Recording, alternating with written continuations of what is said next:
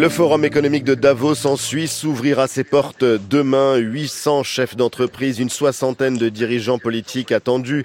Emmanuel Macron, Volodymyr Zelensky, le premier ministre chinois, entre autres. Restaurer la confiance, c'est le mot d'ordre à Davos cette année. Il faut dire que le forum va démarrer dans un contexte économique et géopolitique extrêmement compliqué.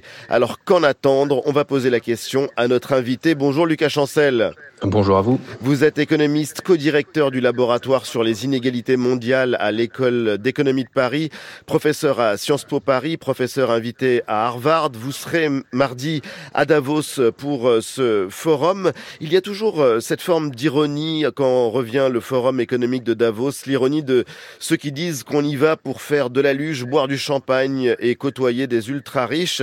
Vous, vous y serez dans, dans quelques jours à peine. Qu'est-ce que vous y ferez? Oui, c'est une question légitime. Hein. on a un système économique euh, et écologique qui, fonce dans le mur et Davos, c'est un peu le, cœur du réacteur. Euh, je pense que c'est important de ne pas parler qu'avec des, convaincus, potentiellement de porter des voix euh, contradictoires au sein de, cette enceinte. Davos, c'est un peu aussi devenu une caisse de résonance pour euh, faire des constats, avancer des propositions qui peuvent dépasser euh, l'écosystème de, Davos. Et de, fait, on, en parle dans les rédactions euh, en amont et, et ensuite euh, après le après l'événement. En tant que chercheur sur les inégalités, Davos, c'est aussi un, un objet politique. Je pense qu'on peut analyser pour pour mieux comprendre les, les intérêts des uns et des autres oui. euh, à la perpétuation d'un système ou, ou à son changement ce système, c'est le capitalisme néolibéral. Vous diriez les choses aussi simplement que ça, vous qui travaillez sur euh, les inégalités sociales et les enjeux écologiques. Le mois dernier, vous avez signé une tribune passionnante dans le journal Le Monde. C'était un appel à penser une couverture plus équitable des risques face aux, aux catastrophes climatiques. Là, en l'occurrence, c'est un sujet que l'on peut porter à Davos. Bon, en tout cas, c'est le c'est le sujet que je que je que je vais porter sur la base de, de travaux qui, qui sont faits avec de nombreux collègues économistes, d'autres chercheurs en sciences sociales. Et effectivement, il y a deux euh, thèmes qui peuvent paraître déconnectés, mais qui en fait sont en fait sont complètement liés. Oui. L'enjeu de justice sociale d'un côté réduction des inégalités, l'enjeu climatique euh, de l'autre côté. Alors expliquez-nous justement comment ce lien qui est euh, contre-intuitif ou en tout cas qui n'est pas évident à comprendre, comment est-ce que ce lien s'impose selon vous? Alors, on a un premier enjeu qui est celui de euh, l'augmentation de l'accroissement de l'hyper-richesse. Donc ça, on, on, on, en parle assez régulièrement. Hein. C'est la, la, forte croissance des, des, patrimoines des milliardaires, des centimillionnaires, en France et dans le monde. En France, les, les 500 plus grandes fortunes euh, euh, du pays sont passées de l'équivalent de 10% du PIB, leur richesse totale, en 2010, à plus de 40% aujourd'hui. Donc on a, on a cette très forte progression sur un temps relativement court. Oui. On observe ça aussi avec les grandes multinationales. Euh, dans le même temps, ces gagnants de la mondialisation ont payé de moins en moins d'impôts. Ils ont utilisé toutes les règles fiscales à leur disposition, souvent légales, parfois illégales également, euh, pour euh, se soustraire au jeu de l'impôt. Donc ça c'est le ça c'est le premier sujet. Ça participe à cette, cet effet boule de neige de des inégalités et, et notamment ainsi... la richesse cachée des nations, pour reprendre le titre d'un de vos collègues et amis économistes, euh, Zuckman.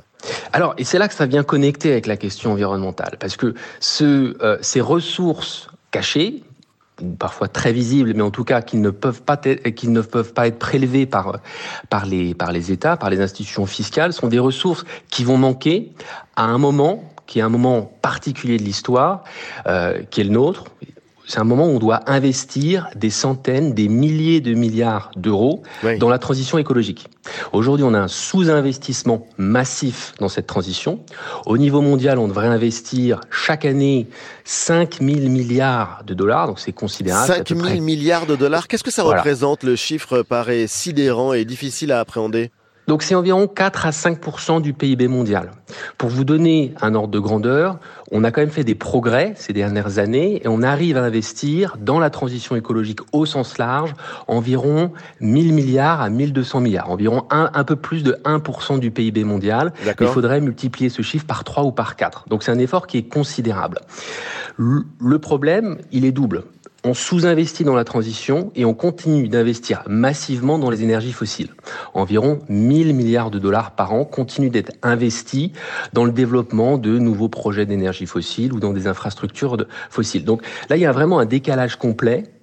Et pour régler ce problème-là, on va avoir besoin euh, de, euh, notamment d'argent public. Donc, le secteur privé devra faire sa part. Le secteur public va devoir aussi investir de manière massive et soutenue dans les 30 ans qui viennent. Et c'est là que ça vient connecter avec cette question de justice et d'injustice fiscale. Parce qu'il y a des ressources qui sont sous-utilisées chez ces gagnants de la mondialisation, qui ne contribuent pas assez à l'impôt au regard, au regard de ce que payent les classes moyennes et les classes populaires dans de nombreux États. Donc là, on a des ressources qu'on devrait pouvoir mettre à disposition de cette transition et qui aujourd'hui ne sont pas mises à disposition. Lucas Chancel, cette année, le forum de Davos est placé sous le thème de la restauration de la confiance, je le disais. Est-ce que c'est une manière de dire qu'on n'est pas dans l'après-crise, dans l'après-choc inflation par exemple, qu'il faut restaurer la confiance, mais alors en qui, en quoi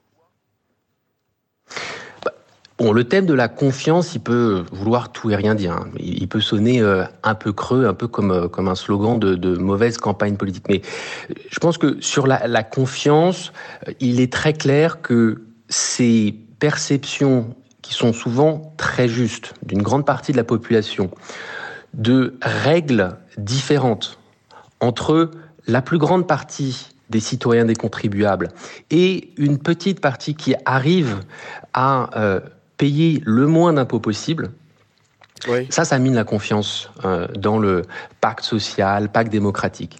Donc ça, c'est un premier point. Le deuxième point, je pense que le, le greenwashing, le fait de dire on avance, on, on fait ce qu'il faut sur la transition écologique, alors qu'en réalité, il faut changer de braquet, il faut changer d'ordre de grandeur on a parlé de la question des investissements.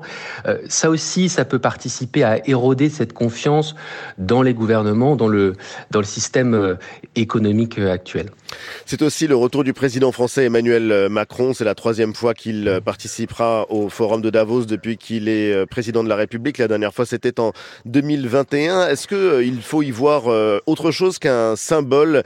Il devrait prononcer un discours sur le rôle de la France en, en Europe Écoutez, avec, avec plusieurs collègues économistes, juristes français, mais, mais pas que d'ailleurs. Nous, ce qu'on ce qu'on essaye de d'étudier, ce sont les, les conditions de euh, d'une réouverture des négociations sur euh, la fiscalité internationale. On a vu que des progrès ont été possibles au cours des dernières années. En 2021 notamment, on a eu ce, cet accord 140 pays qui se mettent d'accord pour un taux mondial minimal d'impôt sur les sociétés. Ça montre que des progrès peuvent être réalisés. Ce qu'on montre en même temps, c'est que ces progrès-là, en réalité, quand on est entré dans les détails, après les, les annonces tonitruantes de tout le monde est d'accord, en réalité, quand on rentre dans le détail, euh, les entreprises ont réussi à euh, se tailler des exemptions qui font que ce taux en fait de 15% en réalité ne sera pas atteint. Donc on, on peut euh, améliorer cette, euh, cette dynamique. On peut aller au-delà et notamment commencer à parler de la fiscalité des centimillionnaires, des milliardaires. Tout ça permettrait de euh, récupérer des sommes qui sont considérables, de l'ordre de 1 à 2% du PIB. En France, on pourrait élargir à l'Europe et idéalement au niveau mondial pour venir abonder ces fonds de transition écologique. Donc il s'agit vraiment de connecter cette question du financement de la transition et des sous-investissements euh, euh, criants aujourd'hui avec cette réouverture des négociations sur la fiscalité internationale.